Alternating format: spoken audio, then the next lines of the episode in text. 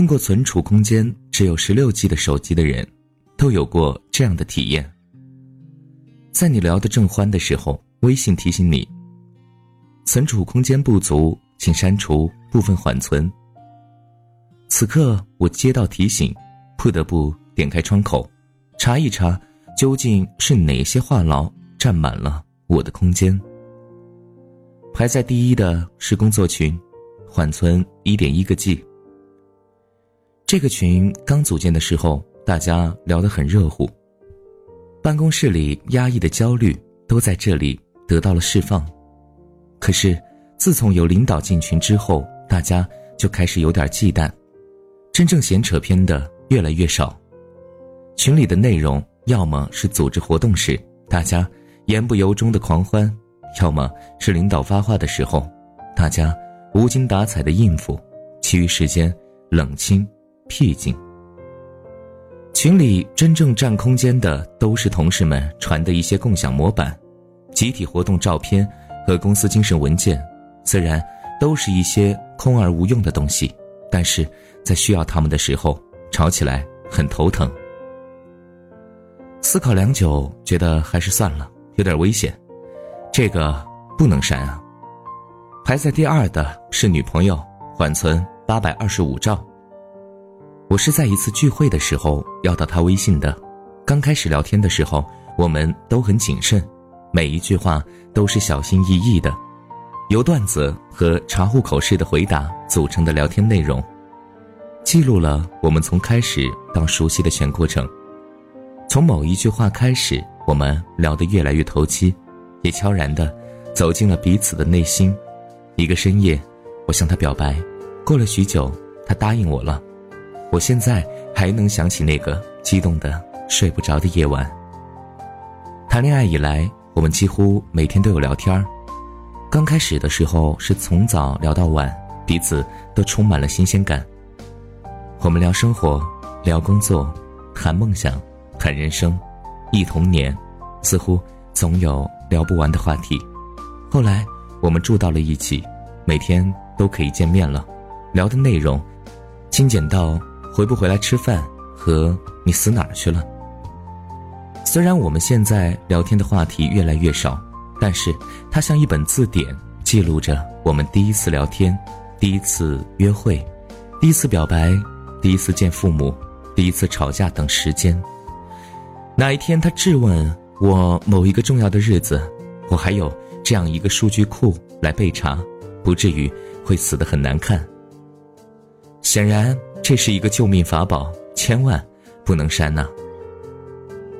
排在第三到第八的都是好朋友，缓存二百到三百兆不等。有的是同学，有的是生活中认识的，我们无话不谈，都是借钱时说一声，马上支付宝就能弹出收款信息的朋友。平常互相喊一声就可以出来吃肉喝酒，有话我们一般都会在夜宵桌上讲。很少会在微信上腻歪，一般他们发给我的微信都是各种小视频，除了一些搞笑的、绝妙的视频，其他大部分内容你懂的。反正陆家嘴、优衣库等，我都是从他们那儿拿到一手的资源，所以这些都是百宝箱，最好也不删。排在第九的是陈伟，缓存一百三十兆。他是我的前任，为了掩人耳目，我给他备注了一个雄性十足的名字，至今也没有被女朋友发现。这里记录着他从我生命中出现到彻底从我的生活中消失的全过程，其中有纠结，有欢乐，有惊喜，有气恼，有痛苦，还有无助。我们已经好久没有联系了，自从那次拜拜之后，再也不知道。他身在何方？况且，我也并不想知道。我们的缘分已经结束了，即使再度聊起，也只是苍白的尴尬吧。那样，并没有什么意思。我身边已经没有任何与他有关的东西，只剩这聊天记录，藏着我们曾经的一切。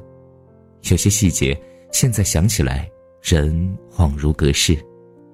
如果删除了，生命中。曾经绽放过的时刻，就彻底消失不见了。想想觉得还是留着吧，反正它占据的空间不算多。排在第十的老妈缓存八十二兆。我完全想不到老妈竟然给我发过这么多的信息。明明我教会她玩微信还不到半年，平常我们基本上都不用微信聊天有事情都是打电话。现在想想，我们连电话都打得很少，一个月也就那么两次吧。可这八十二兆的内容究竟是什么呢？它就像是一个黑匣子，记着一段故事，而我就像是一个失忆者，印象里没有半点头绪。我突然想起三个月前，老妈给我发过养生文章，一天三四条，内容都是：上班族千万不要吃它，太可怕了；或者绿豆才是治颈椎的灵丹妙药之类的。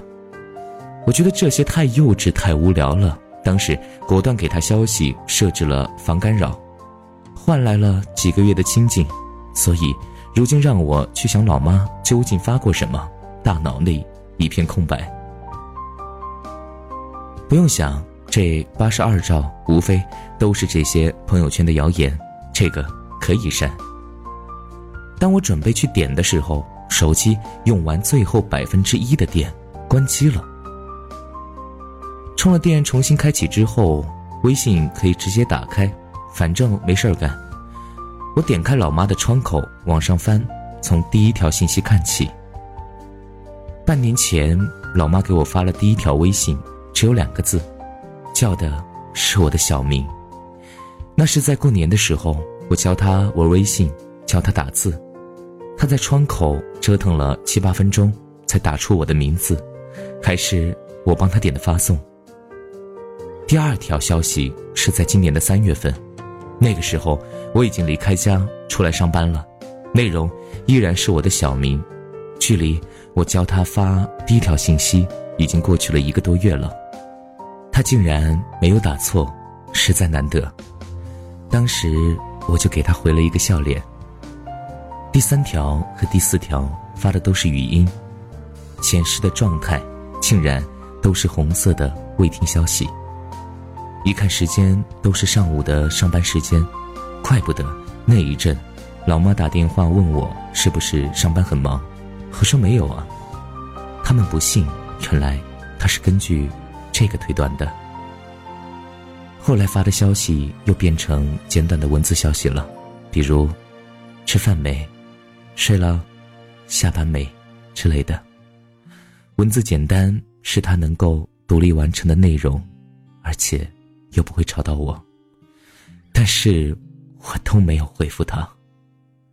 持续了好多天之后，他开始转发朋友圈的养生文章给我，各种针对上班族调养的神奇秘方，都是他特地为我搜集的。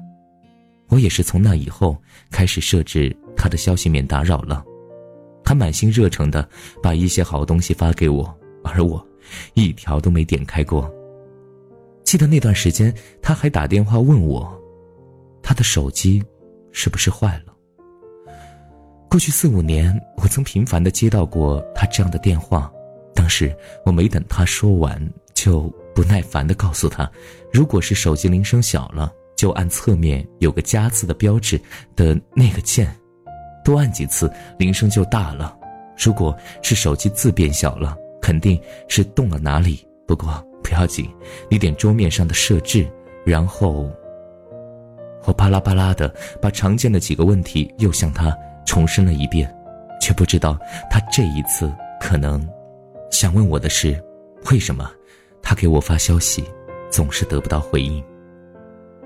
老妈连续给我发了两个月的连接后，开始给我发照片了，最开始拍的是家里的现状，窗外的街景，后来。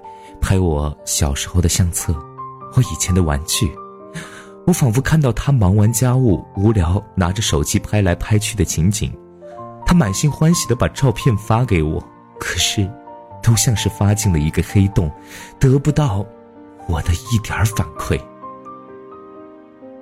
老妈以前不会发信息，只会跟我打电话，可是我每回都跟她讲不了几句。后来，她听说年轻人喜欢聊微信，就叫我教她。我虽然教了她微信，但却设置了免打扰，活生生的把她的微信变成了一个留言信箱。当微信的储存空间不足的时候，我第一个想要清除的，就是这个我几个月未曾打开过的留言箱。如果不是因为手机没电关机，我可能永远都看不到这些内容。翻完这半年的聊天记录之后，我已经泪流满面。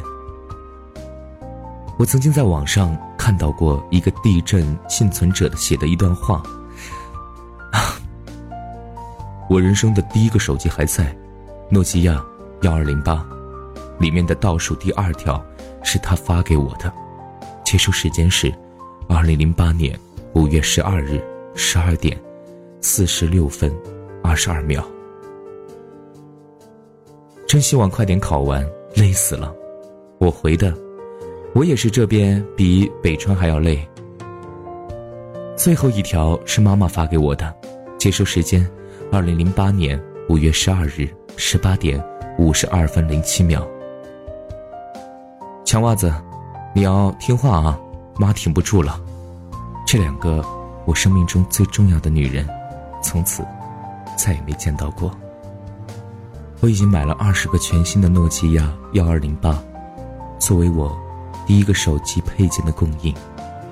我能把这些手机拆卸成零件，再组装上去。我要在有生之年，都要这个手机能够开机，看到这两条短信。当时我看了之后非常感动，灾难让他与母亲永远的告别了。一条短信是他们间唯一的联系。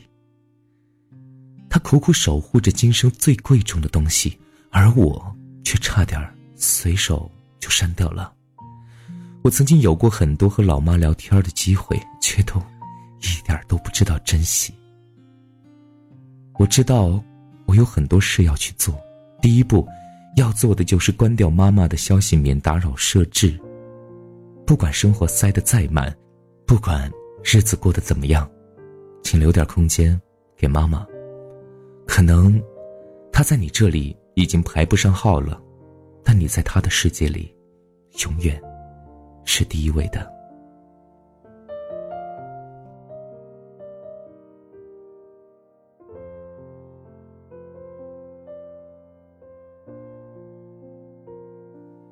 读完这篇文章之后呢，珊妮呢也是非常有感触，甚至呢在录制的时候呢也是掉下了眼泪。确实，在我们妈妈的世界里，只有我们一个人，所以无论我们身在何方，无论我们工作有多忙，记得多抽点时间陪他们，哪怕多给他们打去一个电话。我的妈妈她眼睛不太好，所以。